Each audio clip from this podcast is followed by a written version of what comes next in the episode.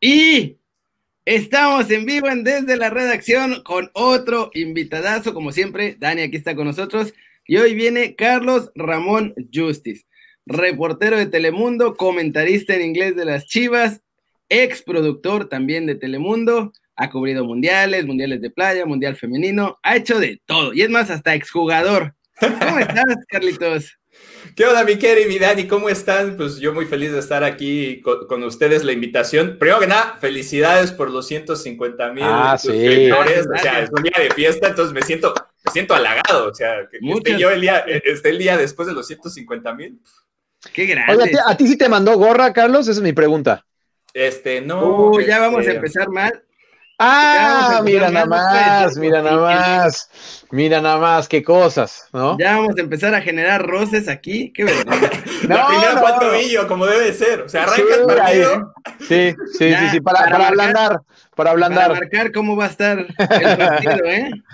No, ya cuando, cuando se normalice esto, ya, es que a veces no me quiero peinar, Carlos, pero bueno, pues como no tengo mi gorra, ¿no? De Kerry News, pues no lo puedo hacer, pero ya, ya vendrá en algún momento, ¿no? Yo, yo lo pensé, pero en solidaridad contigo también me peiné. Ah, por, por eso vienes acá. Sí, eso. Por eso, mi chimicha. Me traje la gorra para que Kerry vea que no le hice el feo. Sí, hiciste bien de repente acá. aquí está, aquí está. No, pues mira.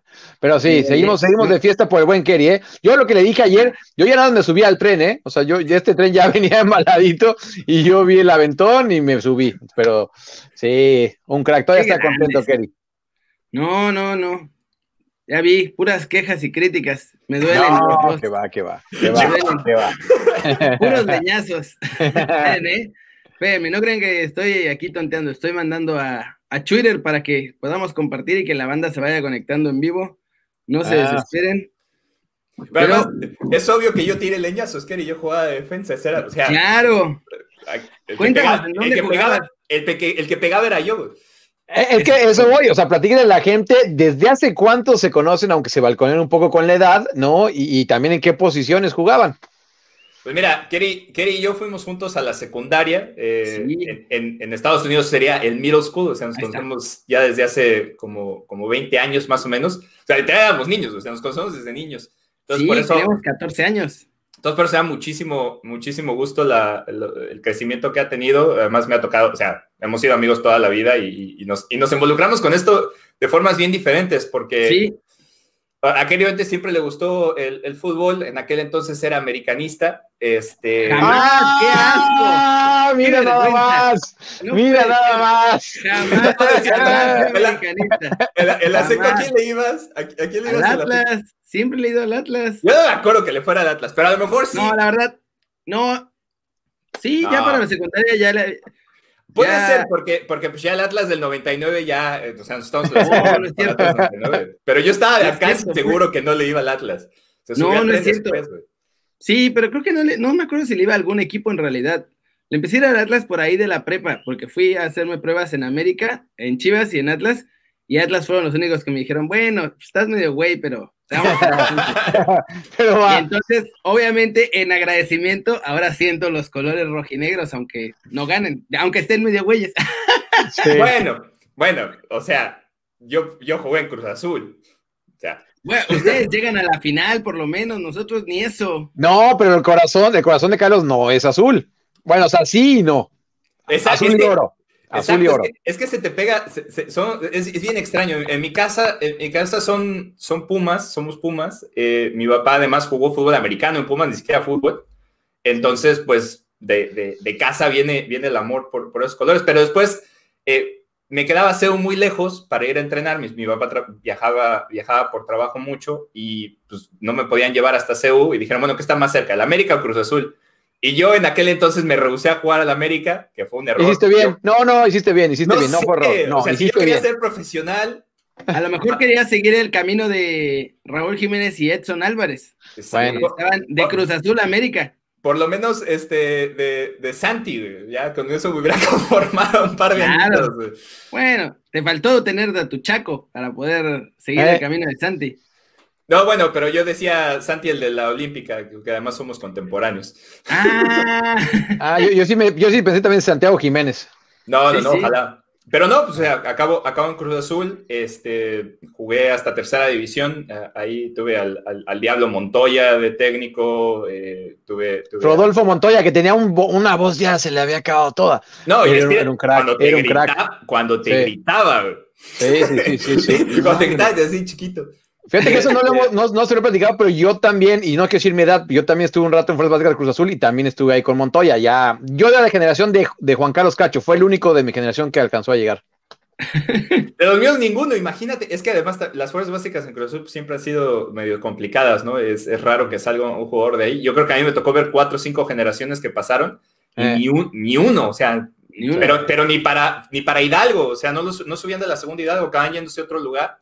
Y pues, tío, a, muchos a muchos de mis compañeros les perdí la pista, pero pues nada, ahí, estuvimos y, y, de ahí se me comenzó a pegar el fútbol, pero luego empiezo en esto, te digo, por casualidad, porque pues yo estaba jugando y yo veía el fútbol de un lado y pues, mis papás son actores, pues yo veía la televisión de otro, ¿no? Hasta que alguien en, ya que estaba en, la universidad me dijo, oye, ¿por qué no haces deportes en televisión? Y fue así como, ah, mira, e, esa es una persona inteligente.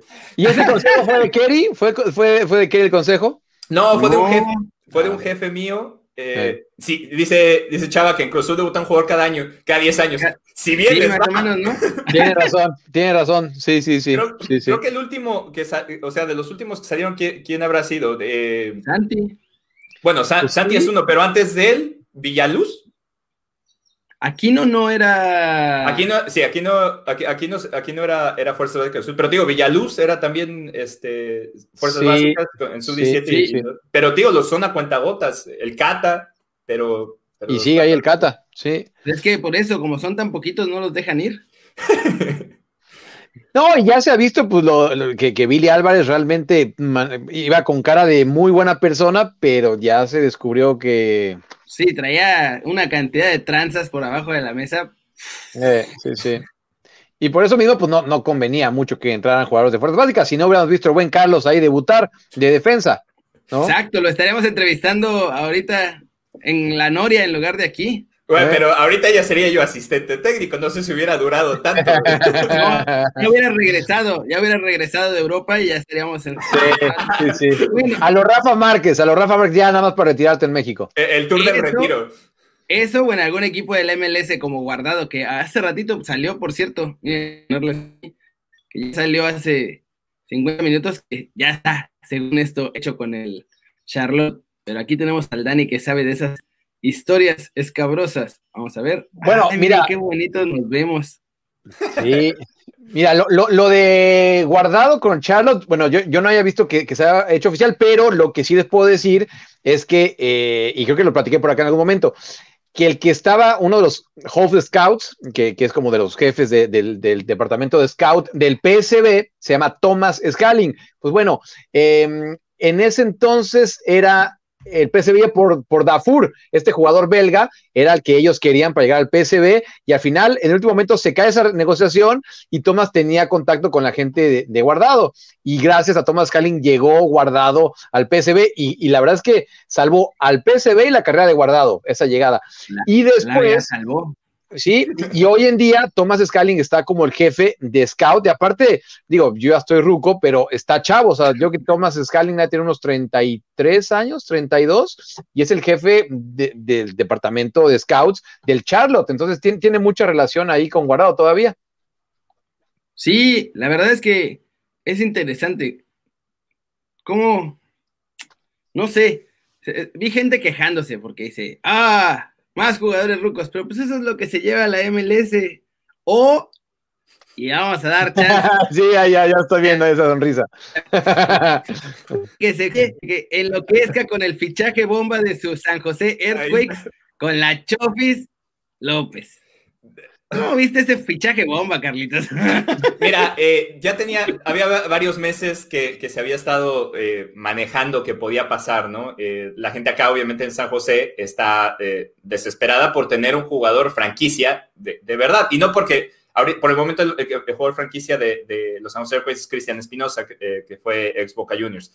Cristian es muy buen jugador, pero digo, la gente espera una estrella, ¿no? Porque Cristian llega además muy joven, ha hecho más su carrera acá que, que en Boca entonces esperas a alguien de, un nombre, pues, que venga con un nombre grande. Y por ejemplo, cuando llegó Osvaldo Alanís, lo tomaron un poquito mejor porque primero era un hueco muy grande que había en el equipo porque habían pasado de ser literal el peor equipo de, la MLS cuando no estaba Almeida. Y entonces llega Lanis, llega a préstamo, es un jugador que jugó en selección nacional, que jugó en Europa. Entonces lo vieron como, ah, bueno, esto es una esta es una solución eh, a corto plazo, ¿no? No es, no es un jugador tal vez de, de gran renombre, pero es un jugador rentable, es un jugador que tiene mucha experiencia y que para el nivel de MLS, pues obviamente está perfectamente para jugarlo, ¿no? Además de que tiene, tiene buena pegada con la zurda y le pega bien a los tiros libres y a los penales. Entonces, había, había cosas a favor de él.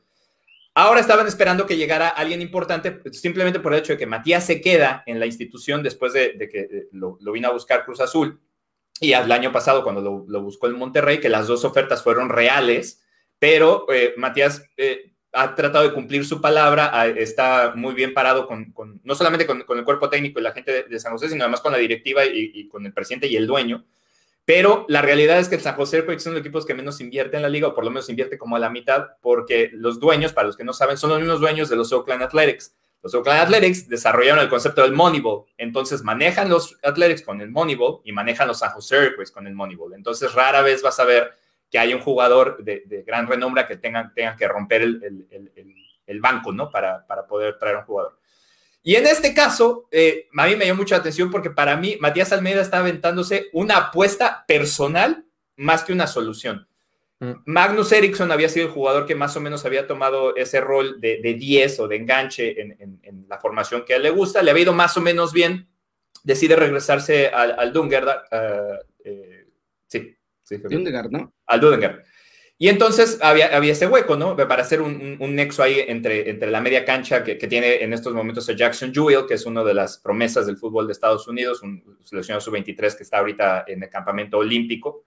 Y entonces dice, bueno, voy a traer, voy a traer a Eduardo. La idea es que él lo conoce y que él lo puede meter en cintura, literalmente, y, y, que, y, que, pueda hacer que funcione. Tal vez para el nivel de MLS, eso, en, teoría, si, si, si Chofis hubiera sido Pero de las que se, de las que comiendo en Veracruz, ¿no? Los que no son las conchas, las conchas con mantequilla. Este... Kevin nos puso que somos 24, pero ya pasamos los 27. ¡Qué eh, grande! Ahí vamos de a poquito. Pero, sí. Pero digo, es una apuesta totalmente personal de Matías Almeida, casi casi como un proyecto, ¿no? Es como, eh. es como el señor Miyagi voy a agarrar a este jugador que, está en, las últimas y voy a rescatar su carrera haciéndole, haciéndole hacer ejercicio. Porque el, primero, si de por sí a, a, Chofis le costaba trabajo en un fútbol que en teoría es menos físico, igual es rápido y tiene una, necesitas una preparación física, pero no es el mismo desgaste que se tiene en la MLS, porque además en la MLS hay más desgaste porque tácticamente cometen muchos errores y acaban corriendo más. Entonces, los tiene, lo tiene que meter primero a, que esté en forma. Y aquí muchos tienen la esperanza de que pueda estar en forma y, pueda, y, pueda llegar a hacer algo. Mi gran preocupación es que, por ejemplo, no es un jugador que, que, sufre de sobrepeso simplemente porque sí, o que tiene una enfermedad, o que es un problema de tiro. Son, son indisciplinas que han estado sucediendo constantemente desde que arrancó su carrera. Entonces, creo que Matías echó la soga, la al cuello solo porque en algún momento pues, él, tiene, él va a ser el que tiene que responder porque es un fichaje que él pide es un fichaje que tiene que responder en los Airbags porque llega como solución y que si no comienza a dar frutos, pues obviamente la factura se la va a pasar la, la oficina de los Quakes. Oye, a mí, a mí lo que sí me, saca un poco de onda es que eh, teniendo esta filosofía del Moneyball, justo se hayan llevado a la Chofi, ¿no? O sea, no, no, no, creo, no cuadra mucho y tú lo estás explicando ahora bastante bien. Es una apuesta de, de, de, de, se me fue el nombre ahorita. De Pero, De Matías Almeida. Eh, y, acá yo te pregunto, Carlos, eh, ¿ves que hay determinados jugadores que si los sacas de su ambiente, ¿no? Y los llevas a otro, puede que vaya bien, teniendo en cuenta que la Chofis siempre ha estado en Guadalajara. ¿Tú, ¿Tú, por ahí crees que pueda ser el caso? Sí, si acaso creo que la ciudad o estar en esta ciudad le va a venir más o menos bien en el sentido de que no es una ciudad donde se nos conoce por ser muy fiesteros, no, es parte de, la cultura de, esta, de, este lado del país, además de que vivir es muy caro, es una realidad. Entonces, además es una, una ciudad muy pluricultural. Eh, sí habrá mucha gente que lo va a seguir, muchos fanáticos de Chivas que viven aquí en el área de la bahía, en, el norte de California, pero de todas maneras se va a encontrar con un choque cultural de, toda esta mezcla, este, este, melting pot que se dice en inglés de, culturas y, de, gente que vive aquí en esta zona. Entonces creo que eso le va a ayudar un poquito. ya obviamente las, las relaciones se, se, vician mucho, ¿no? Se, nos pasa a nosotros como, personas a veces en, nuestras relaciones interpersonales, pasa mucho en el trabajo y en este caso es lo mismo. Creo que estar en Guadalajara ya, le ya era malo para, para, para, Eduardo. Si está acá, yo creo que a lo mejor el, el, hecho de estar aquí, tener que lidiar con el inglés y tenerse que... Los únicos, las únicas personas que va a conocer en las que se puede eh, pues poner el hombro es en, precisamente en Alanis y, el Güero Fierro. Y ni Alanis ni Carlos pues son de un perfil pues muy fiestero, la verdad es que son chavos bastante tranquilos, ¿no? Entonces, creo que a lo mejor eso le puede ayudar. Y Matías, la verdad es que sí, yo creo que se va a aventar el brinco de, hacer un trabajo psicológico y todo, porque lo veíamos en uno de los comentarios en el siguiente, Matías dijo que era casi como su hijo, de hecho creo que él, estuvo involucrado en, por qué debuta, ¿no? Entonces, pues a lo mejor en eso, pues lo, convence y, puede hacer que funcione. Mira, dice que a ver si no aplican un Marquito Fabián que salió de Chivas y despegó. Medio despegó, medio despegó. Bueno, en Frankfurt no medio despegó. no, yo digo lo que dice ahí. Yo puse, estoy leyendo, el medio despegó. Sí, sí, pero, o sea. Yo creo que en Frankfurt, le fue muy bien. Sí, sí. Muy bien. E, e incluso eh, yo creo que todos recordamos esa final, ¿no? En la claro, que, con Salcedo le ganaron al Bayern. Sí, y, aparte lo que me sorprendió de Marco Fabián es que ya daba entrevistas en alemán, ¿eh? Eso, eso me sorprendió. Y, porque ahorita también lo decía Carlos, este, el idioma. Vamos a ver si, si, si a Chofis también este, eh, le pega un poco al inglés. Ahora bien, tú vives ahí, Carlos. Eh, a mí me da la impresión de que aunque no hables inglés, no tienes problema, ¿no? Pues sí, eh, lo que pasa es que creo que culturalmente en el equipo, o sea, si vas a llegar a, los Quakes, incluso los, por ejemplo, ha pasado, los chavos que no hablan español, se han preocupado para aprender español. Entonces creo que la cultura del equipo, Alanis ha llegado y está tomando clases súper intensivas de inglés, ya hablaba un poquito, pero, pero se ha metido bastante fuerte. Matías también. Eh, obviamente Yo le critiqué a Matías que cuando llegó dijo que no iba a aprender inglés, que se sentía Bielsa, que quería su traductor. Todavía tiene el traductor porque hay cosas que no puede decir y no se siente cómodo, pero sobre todo en las conferencias de prensa. Ahora, por ahí también las conferencias de prensa lo que pasa es que los pocos dos o tres que hablan inglés le tiran mucho, entonces también para no tener que contestarles, le dice que le conteste el traductor, ¿no? ¿Le tiran? o sea, la, prensa, la prensa es dura ya. Lo que pasa es que somos muy poquitos, o sea, si tú vas a una conferencia de prensa de los Earthquakes, somos seis. Siete, no, no, hay más. Eh, eh, a veces, si es un partido importante, por ejemplo, en playoffs, a lo mejor sí viene alguna de las cadenas más grandes y, ya somos 12, ¿no? Eh. Pero la realidad es que en el día a día, los que estamos sentados ahí en la conferencia de prensa en el cuarto, siempre eran, éramos cinco o seis medios y dos de ellos son blogs y uno, y uno de hecho es, es un podcast. Entonces, entonces, pues la relación es muy cercana. Él sabe exactamente quiénes somos, qué decimos y a qué hora lo decimos. O sea, en este, no sé, no sé, pero te, aseguro que, alguien de los Quakes va a seguro oír que lo que estoy diciendo y, y pues sabe, incluso ya hablamos de esto en, los noticieros aquí locales hace, hace un par de días.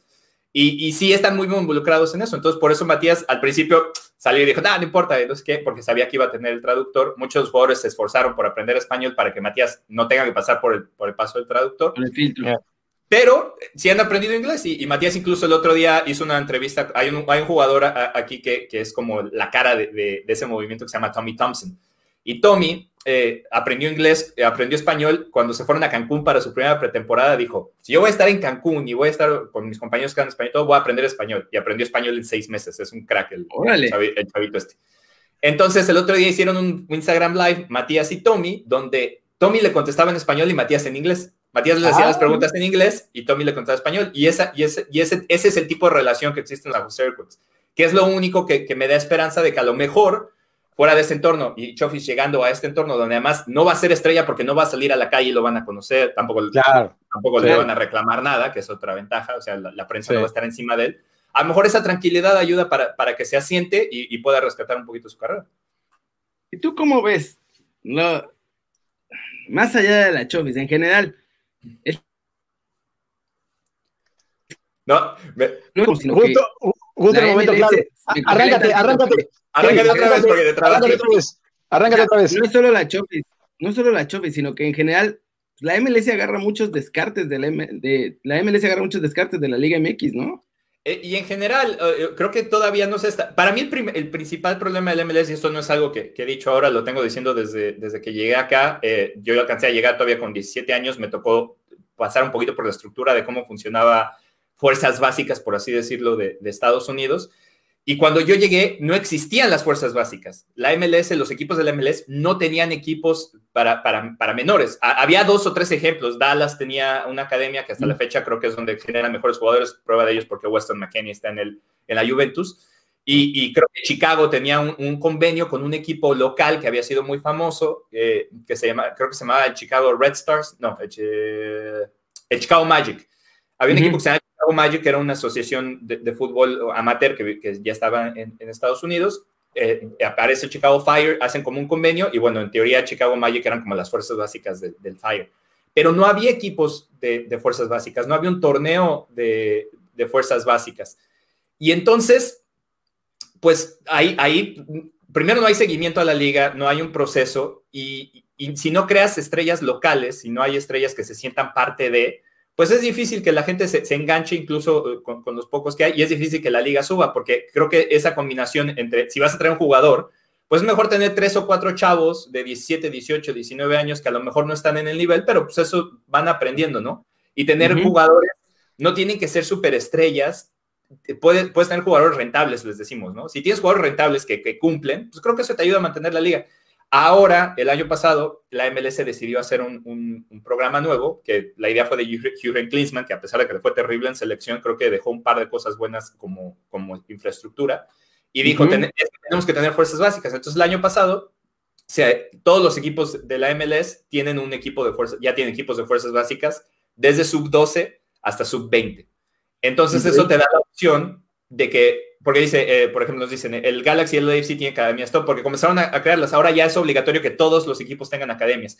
Y eso va a ayudar muchísimo al crecimiento, porque eso te va a ayudar, primero, a identificar talento que no existía, porque eran pocas las academias con mucho dinero, las que podían llevar jugadores a, la MLS o, o, incluso tenías que pasar por la universidad y eso te quitaba muchos años, porque un jugador de 20, 21, 22 años debutando a nivel profesional, pues ya se comió cuatro años de su carrera, ¿no?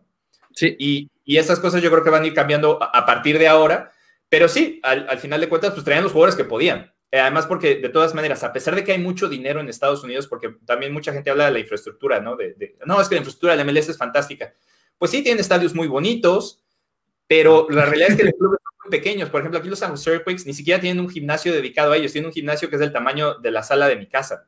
Y lo usan sub-16, la sub-17, la sub-18 y el, y el equipo mayor. Entonces, y tiene una sola cancha de entrenamiento. Eso, eso en nuestros países no se ve.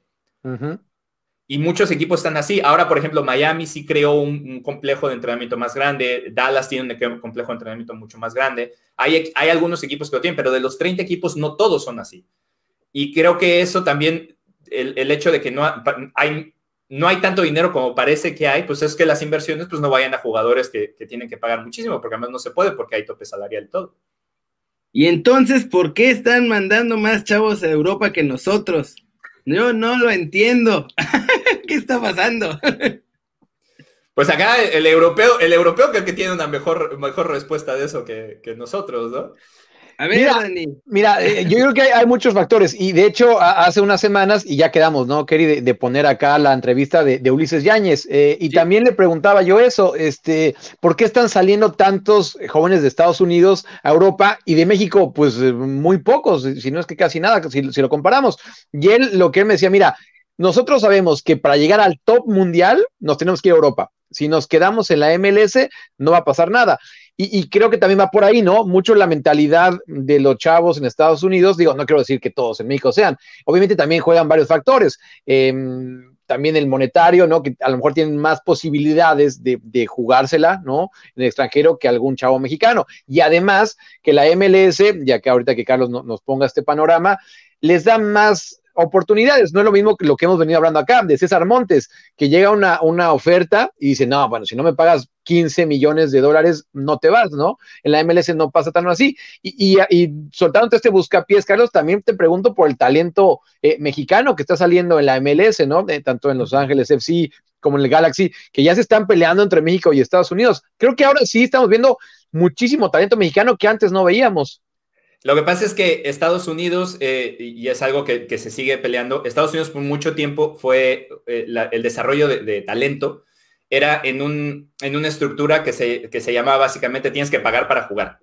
Si tú querías estar en un equipo top, con entrenadores top, o sea, que realmente pudieras desarrollarte como futbolista, porque escuelitas y academias de fútbol hay en todas partes, y en, y en un país tan grande como este, además, para los que no saben, todos los niños de Estados Unidos, no importa que acaben jugando después, en algún momento de su vida juegan fútbol. Eh. Claro, en las, escuelas. Pero desde que son chicos, estamos hablando de que niños de 4, 5, 6 años juegan fútbol, las niñas también. Entonces el fútbol eh, tiene una cantidad de academias gigantescas, pero los que se querían enfocar para encontrar una academia buena, tenías que pagar muchísimo dinero. Me, llegaron a contar padres que, de niños que yo entrenaba, porque, bueno, también ahí tirando, eh, echándome flores yo solo. Eh, dale, dale. Entrenador campeón. He podido ser técnico sub-17 en escuela, no, no, no con un club, eh, por 12 años en Estados Unidos. Entonces me ha tocado desarrollar mucho talento de universidad. Yo, yo lo más que podía aspirar era, era meterlos a la universidad. Tuve un par que, que incluso recomendé para México. Uno de ellos no se quiso ir, el otro hizo un tryout en México y está jugando en la segunda división de Perú y uno más que acabó jugando en la segunda división de Lucerna. Entonces, digo, uno, uno, ve cuando alguien tiene, tiene el talento, ¿no? Eh. Pero lo que pasa es que, y, y, aún en ese caso, yo estaba en una escuela privada, porque yo para, para entrenar, pues yo también tenía que hacer dinero, no, no, yo, que, yo quería, o sea, si, tenía yo, si yo tenía buenos resultados como técnico, pues quería también que, que, me pagaran por eso, ¿no? Entonces pues, acabé jugando, acabé entrenando en una escuela privada, entonces la escuela privada me pagaba mejor que algunos otros equipos. Y entonces eso pasa. ¿Quiénes son los niños que van a la escuela privada? Pues obviamente los, que, lo, los que lo pueden pagar. Y eso comienza a crear un hueco. Por eso muchos niños mexicanos pues no podían, porque hay muchas ligas latinas, pero además si hay un componente medio racista ahí, porque a veces para uno entrar a una liga, supongamos que yo tengo una escuela de fútbol Mañana yo hablo Carlos Justin FC. Y solamente tengo niños mexicanos. Me dedico aquí al área, por ejemplo, de San José, o me voy a, Oakland, o me voy a alguna de las áreas aquí en el norte de California que, que, es muy mexicano. Y comienzo a tener puros niños mexicanos. Cuando tengo que entrar a una de las ligas fuertes, contra uno de los equipos fuertes, los de la liga tienen que votar para que yo, no, para que yo entre. Si no tengo la suficiente cantidad de votos, no puedo entrar a la liga. Entonces tengo que jugar en otro lado. Órale. Caray. Y eso pasaba mucho. Entonces, por, eso es tan importante el hecho de que haya ahora eh, academias de fuerzas básicas. Porque entonces lo que pasaba es que había muchas ligas latinas con mucho talento, pero estos niños, primero, no podían pagar por jugar en, los equipos buenos, ¿no? En los equipos que tenían las facilidades para que los vieran en la universidad, para que los vieran los equipos de la MLS, porque además muchos de los torneos, aquí vas a un torneo, en, realidad en todas partes es así, el, por ejemplo, el, el, Nike Blue Stars es un torneo que es así, ¿no? Eh, o la Copa Dallas es una copa que a mí me tocó jugar un par de veces y que siempre ha sido como los torneos donde van los equipos a verte. Pero esos torneos también cuesta la inscripción y muchos de los equipos pues tenías que pagar la inscripción. Entonces, a mí me tocó historias donde había padres que pagaban hasta 5 mil, 6 mil dólares al mes para que los chavos pudieran jugar fútbol. Esa es una cantidad de dinero que en, Estados Unidos la gente no tiene. Claro. es muchísimo. Y había algunos que tenían becas, pero por ejemplo, tenías becas, jugabas en el equipo, pero después cuando tenías que pagar la inscripción para el torneo no podías pagarla. Entonces acabas no yendo al torneo, no te veían en el showcase, la universidad no te veía, el equipo no te veía y nadie te llamaba. El hecho de este, de este ejemplo que nos dieron, que las academias hayan crecido tanto, es porque ahora sí vemos muchos jugadores de esos, porque ahora hay ojeadores que van a todas las ligas, que los encuentran, los jalan, porque estas ligas ahora están produciendo y están encontrando además el negocio precisamente en esto. Tú sacas un jugador joven, no le estás sacando mucho dinero, pero a ti no te costó nada desarrollarlo.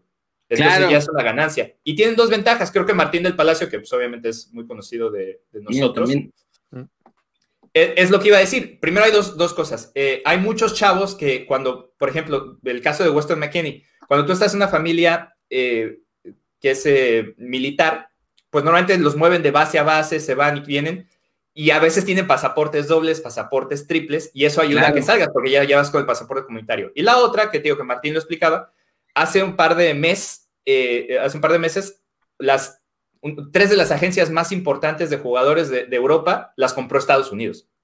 Entonces, a tener el control de las agencias de traspasos, pues obviamente puedes mandar tu talento, porque ya tienes esa conexión que no pasa en México. Y lo que ustedes decían, el, problema que, el, problema que tenemos es que pues, queremos vender a los jugadores caros, ¿no? No vendemos un sub-17, no subimos un, un 20. Eh, por ejemplo, ahí dice, los equipos de MS tienen convenios con equipos europeos, como pasa con el Red Bull. claro. el equipo de Nueva York lo puede mandar tiene... al eh. Claro.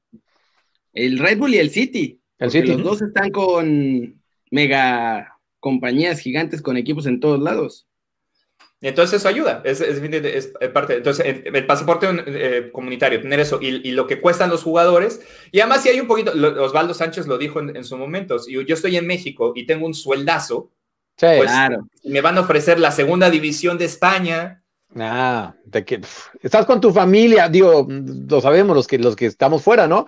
Si puedes estar en tu país con tu gente y ganando esa cantidad de dinero, pues ¿para qué te vas, no?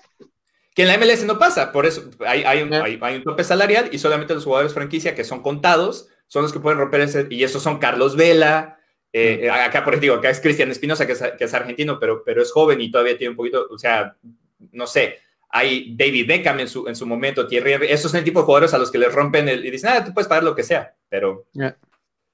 Qué grande, Frank Fernández. Mamá, descárgate el Twitch que esté saliendo en el canal de News. Qué casco. Oye, y tú ves la neta, porque, o sea, Carlos cubre a, al San José Earthquakes para Telemundo ahí en la Bahía y narra a las chivas en inglés para NBC. Casi nada, ¿eh? Casi nada narra a las chivas en Estados ahí Unidos. Nomás, ahí nomás, es el narrador en inglés de las Chivas. Pero tú ves que la MLS vaya a alcanzar a la Liga MX. Mm, sí, no. Eh, la está alcanzando en, cuestión de estructura. Creo que no había una estructura sólida en, el fútbol de Estados Unidos. Creo que la está alcanzando.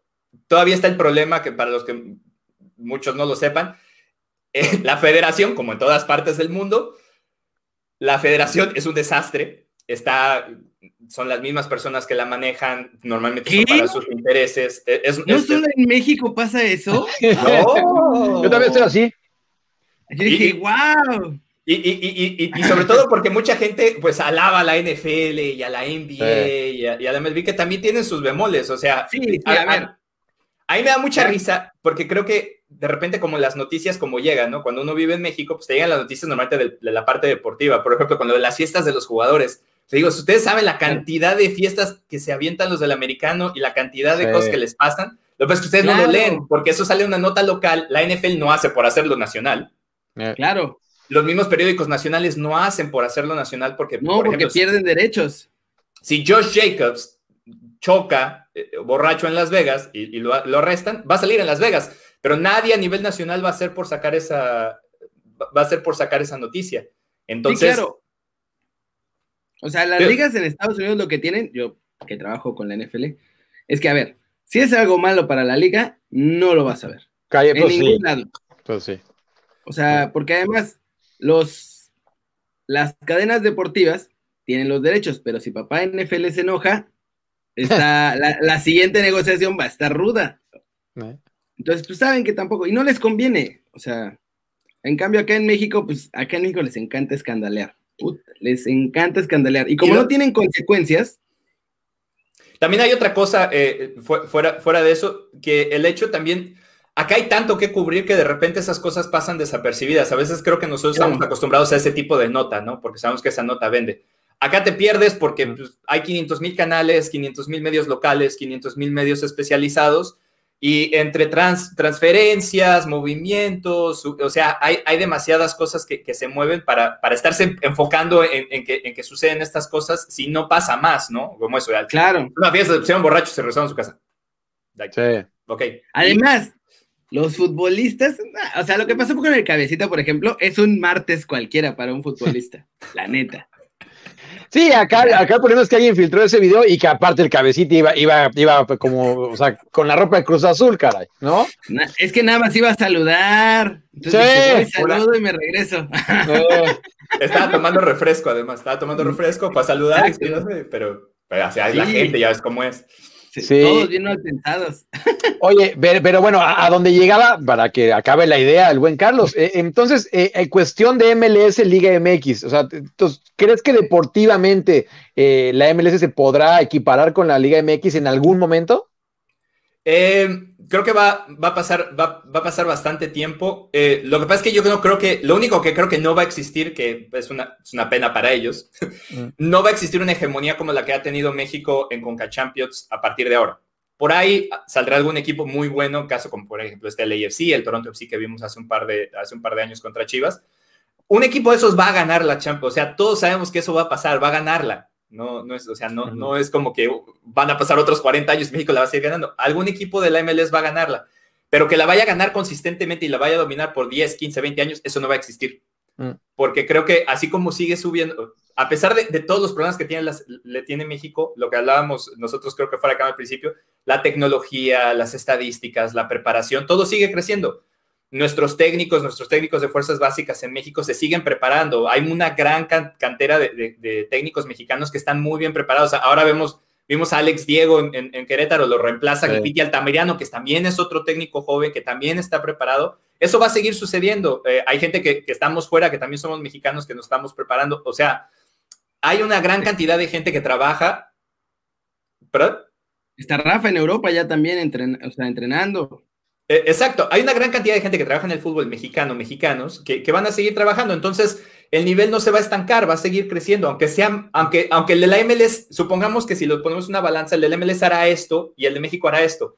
Pero el punto es que México, como ya está acá, pues cada vez que esto hace así, pues esto hace así. Entonces ese huequito va a seguir, va a seguir ahí. En algún momento, mientras, cuando Estados Unidos tenga técnicos mucho más preparados, que ya los está comenzando a tener, en ese caso que llegó Haynes, estuvo el Tata Martino, creo que Gonzo Pineda le ha dado muchísimo al, al, al, Seattle Tenía que ser Puma, tenía que ser Puma el Gonzo Pineda, ¿no?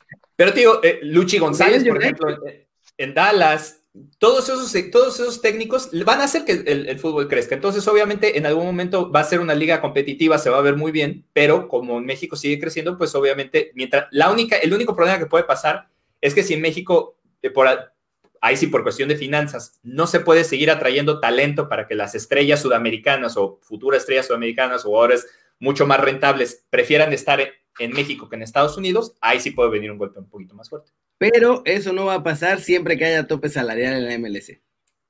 Absolutamente. con el tope salarial, solitos se disparan en el pie. Y por la inversión de los equipos, hay equipos que de todas maneras, aunque pudieran, supongamos que no existiera el tope salarial, supongamos que lo quitan como el béisbol, el béisbol no tienes tope salarial. Ya, yo no creo, pero yo no, eh, pero, es, un, es, un, es, un, deporte que tiene arraigado ciento y tantos años, a eso me refiero. No creo que haya un equipo que va a decir, bueno, vamos a meterle 50 millones de dólares al año a un jugador. Eso lo veo poco probable. No, el, el, New York City lo va a hacer con Messi cuando se lo lleven. O el Miami. exacto, o Miami. Oye, pero tiene que ser un Messi, o sea, literal, para soltar esa lana, porque si no, no va a pasar. Y mira, el, tema de la MLS, ahí, ahí, creo que concordamos. Ahora bien, Carlos, yo te pregunto por la selección, porque retomando el tema de tantos jóvenes estadounidenses en Europa, este, ahí te pregunto, ¿e-, ¿Estados Unidos va a tener una mejor generación que México en el futuro? Yo creo que ya la tiene, ¿no? Eh, sobre todo por los equipos donde juegan. Eh, y esas cosas que son, hay que ser realistas al final de cuentas, en los partidos puede pasar cualquier cosa, pero creo que Estados Unidos, después de haber quedado fuera del Mundial de Rusia, ahora va a, encaminado por lo menos a tener una gran representación. Tal vez no en el 2022, porque a lo mejor la experiencia le, pega un poquito a, los chavos que nunca han jugado un Mundial. Pero en el 2026, estando en casa con tu gente, Ese es Le tiene, les tiene que ir bien y les va a ir bien. Y, también está bien, porque si, si Estados Unidos te comienza a dominar otra vez, y sobre todo con jugadores así, yo creo que eso también te abre un poquito los ojos porque al final de cuentas en México sí es nuestro negocio, en Estados Unidos no es tanto. La, MLS, es una de tantas ligas profesionales que crea y genera muchísimo dinero. Eh, no, obviamente no al nivel de las otras, pero, pero, pero sigue siendo una liga rentable. En México no, en México es la gallina de los huevos de oro. Entonces, si comienza a despegarse tanto, pues algo, eso también te ayuda a que te pongas las pilas. Entonces, yo tampoco lo veo mal. Creo que al final de cuentas, entre, entre mejor esté los equipos de tu área, es mejor para todos. Mm. Sí, aunque sí, nos vamos a arder muchísimo. O sea, pero yo creo lo mismo. Como aficionado, como aficionado de tienda sí. Claro, el plan fue es 2026. O sea, ese plan nos van a agarchar. ese es el plan, básicamente. Ese es el plan. Ese es el plan de Estados Unidos, esencialmente. yo siempre creí que el plan era 2026. O sea, una vez que supieron que ya teníamos ese mundial entre los tres países, Estados Unidos dijo, bueno, muchas gracias, es momento de empezar a hacer todo. Y la ventaja que tiene México en este momento, creo yo, sobre la selección de Estados Unidos, está en la banca. Porque Berjarte. Ay, curiosamente, en la parte buena te fuiste. Y el Tata, y el Tata, y el Tata, sí, ya, ya noto cuando se traba. y, el tata, y el Tata, pues sí es un viejo lobo de mar, con todas las credenciales habidas y por haber. Ahí la ventaja, y esa ventaja, luego parece que no, pero es mucho más importante. Y además teniendo jugadores importantes, porque México no tiene jugadores en más nivel. O sea, la realidad es que sigue, sigue siendo una, una, selección muy competitiva. Entonces, pues, si le puedes sacar esa ventaja, obviamente. Y con el super tridente, papi, con el super tridente. Que mucho tiene ni Obama. Que mucho tiene que ver, eh, obviamente Estados Unidos está muy ilusionado con sus jugadores, eh, hay muchos muy buenos, pero creo que tiene mucho que ver también si se pueden mantener en el nivel, porque estamos hablando de que esto es a, o sea, estamos en el 2026, estamos en cinco años.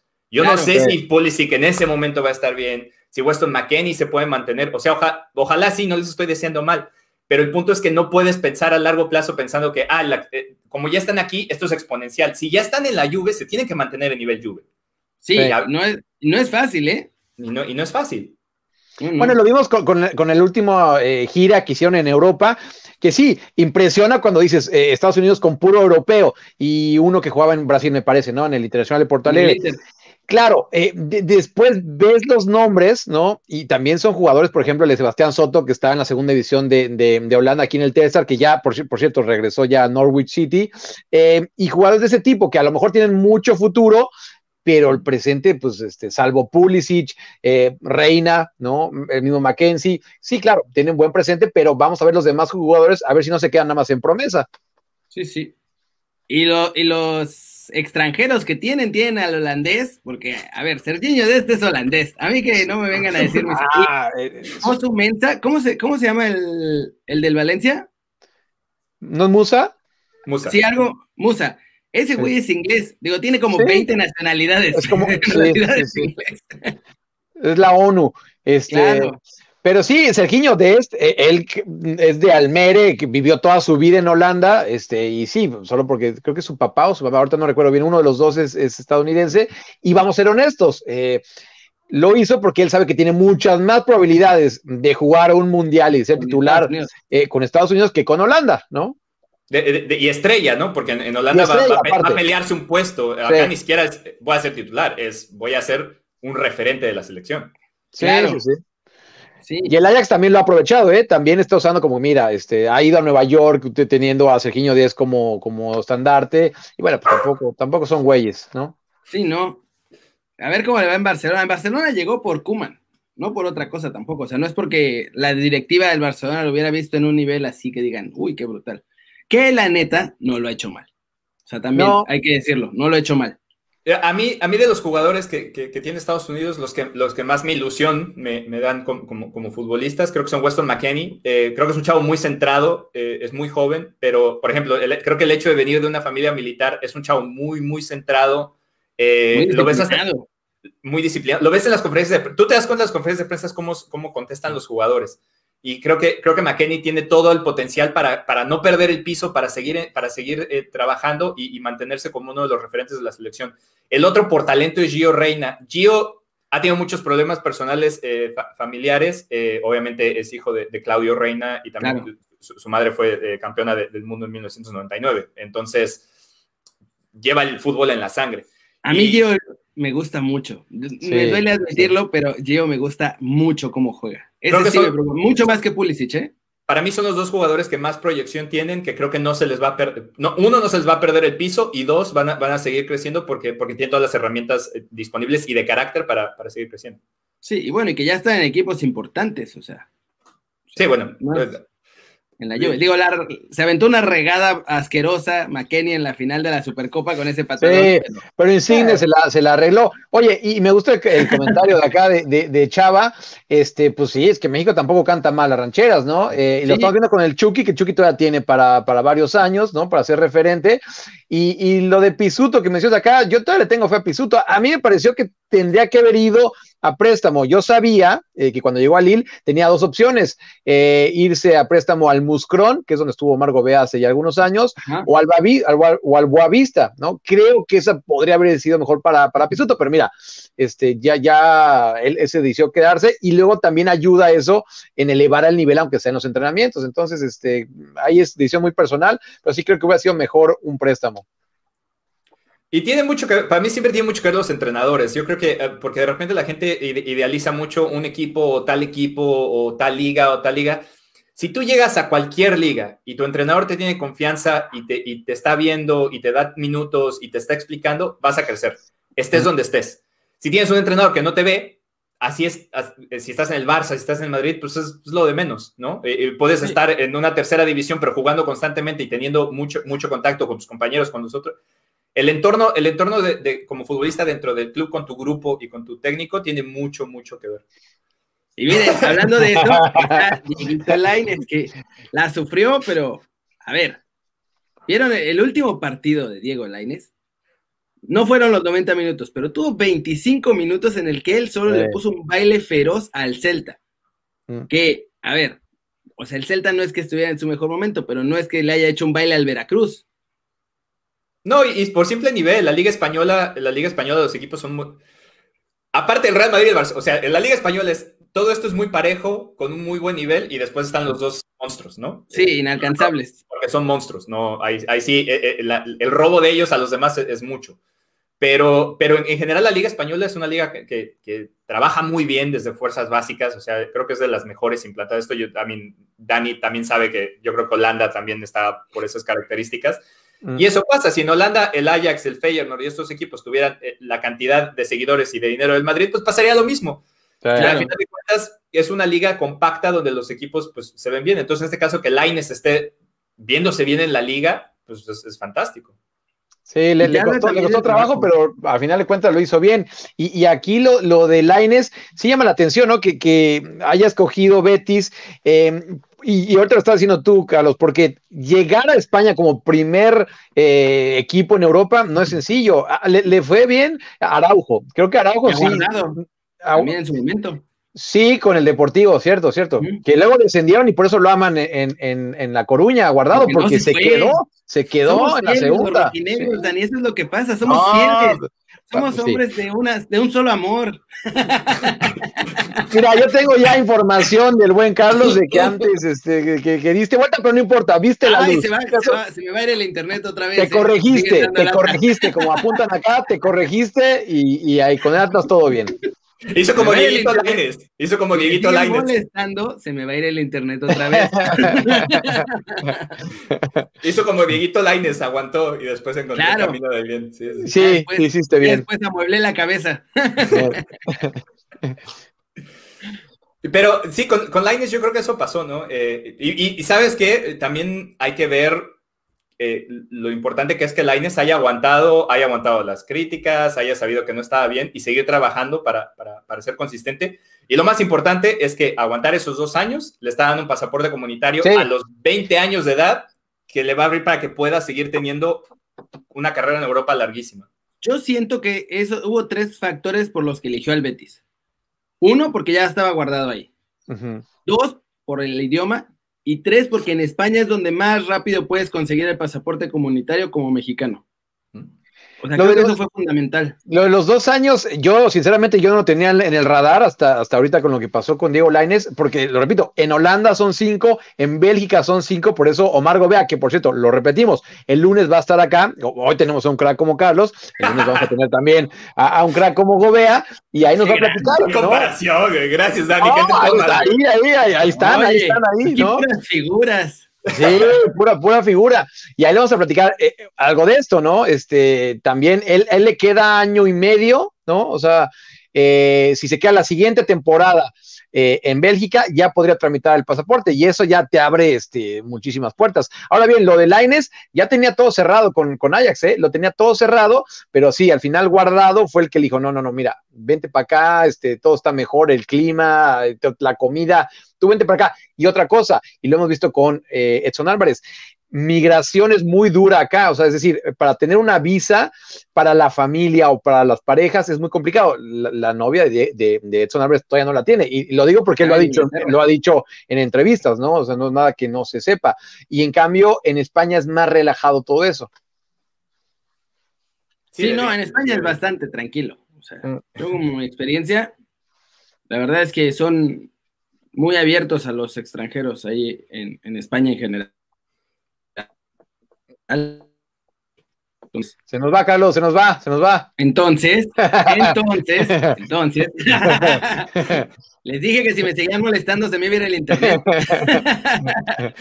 entonces, pues sí, o sea, entre el idioma, Guardado es un, es un gran capitán, la neta. O sea, yo he hablado con él, es un gran capitán y cuando fui a entrevistar a Laines al Betis, no había un solo empleado del Betis de comunicación, de entrenadores, de nada, que no hablara maravillas de, la madurez de Laines. O sea, desde que llegó decían, es que este chico tiene la cabeza muy bien amueblada, no, no nos había tocado ver a alguien así en mucho tiempo, sabe perfectamente lo que va a tardar, lo que quiere, a dónde va y cómo va a estar la cosa y no tiene ninguna prisa. Entonces, desde que llegó estaban ahí muy contentos. Y digo, y para mí, eso, para ese es el factor más importante. Si uno no está cómodo, no puede trabajar cómodo. O sea, es, es así de fácil. Claro.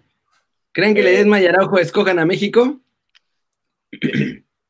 Es, todos los factores de, Uno siempre tiene que ver. Lo que pasa es que uno se enamora del fútbol y no se da cuenta que los jugadores lo tienen que ver como un trabajo. O sea, por ejemplo, yo tengo 18 años viviendo acá. Si a mí me hubiera llamado a la selección de Estados Unidos, me hubiera ido a Estados Unidos, porque las probabilidades de que yo hubiera jugado en México eran muy pocas. Maldito traidor. Patrias. Acá pasa lo mismo. Todo depende. Si lo va a venir a buscar la selección mexicana, si a cualquier jugador que, que sea eh, México norteamericano, literalmente le tiene que prometer que es parte del proyecto y que va a jugar. Porque si lo vas a llevar a, que, se, a que se afilie a tu, a tu federación y nunca más lo vas a llamar, pues no va a venir. Es así de sencillo. Y, así lo ven los jugadores. Entonces nosotros no tenemos el conocimiento porque no estamos en donde se toman las decisiones de saber qué les prometen, qué les dicen, por qué los llaman. Y también están los chavos pensarle y decir, bueno, pues me la voy a jugar porque, por ejemplo, también puedes pensar al revés. A lo mejor Ledesma dice, oye, pues, ¿sabes qué? Es que me voy a pelear el puesto con Pulisic, con Reina, con McKenny. No voy a jugar nunca. Mejor me voy a México y hay chance, a lo mejor en, en un ratito encuentro un hueco y juego, ¿no? Sí, era lo que te iba a decir, que ahora ya está más perro, porque antes pues, te ibas a Estados Unidos porque no había competencia, pero ahora sí ya en los dos lados está bien fuerte. Sobre todo en esa posición, ¿no? Antes Oye, Hércules Gómez era seleccionado.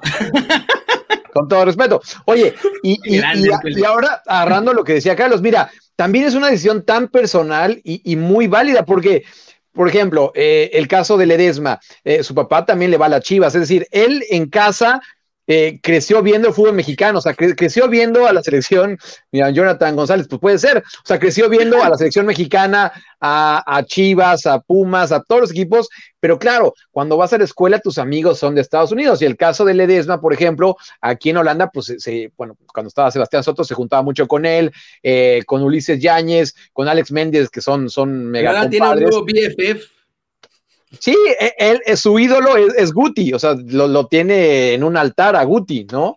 Este, Chucky, la verdad es que no lo pelaba mucho. La verdad es que Chucky. Este... Chucky no pela a nadie. No, Chucky no, lo pelaba, no lo pelaba. Pero, pero Guti, Guti es más como figura paterna y sí, sí lo trata de, jalar un poco y tal, ¿no?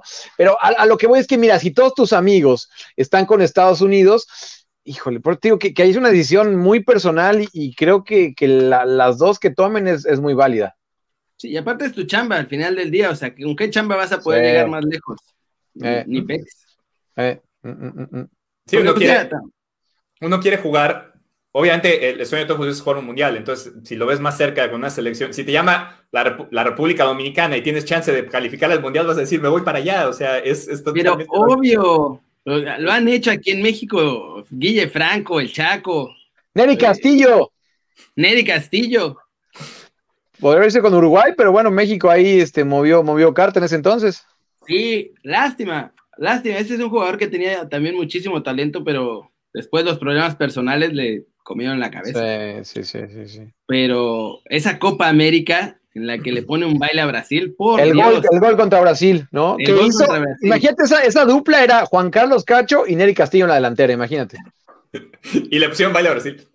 Y, le, y con esa delantera le pusimos un baile a Brasil. Y le, clavaron, 6 a Paraguay, le ganaron 3-1 a Uruguay. O sea, e, esa Copa América fue porque te encontraste a una Argentina que venía más o menos bien. Ah, flojita. Este, y, pues bueno, Messi, Messi además hizo un, buen partido ese día, ¿no? Pero más allá de, más allá de ese partido, México jugó muy bien. Eh, sí, pero nos tiene de clientes Argentina, los odio. Sí, sobre todo el Mundial. Sobre el gol de Maxi en el Mundial Iba a decir que es un trauma, estoy seguro, Carlos. Sí, sí, sí. Es más, se traumó, se traumó tanto que se traumó. Un millón de veces.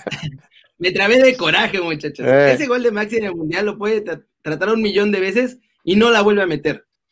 Bueno. Y bueno, eh, en, el otro nos robaron descaradamente. hay, hay, dos anécdotas que me tocó vivirlas con Kerry. No sé si, si, si tú estabas conmigo el día que, que Juanpi me dijo eso.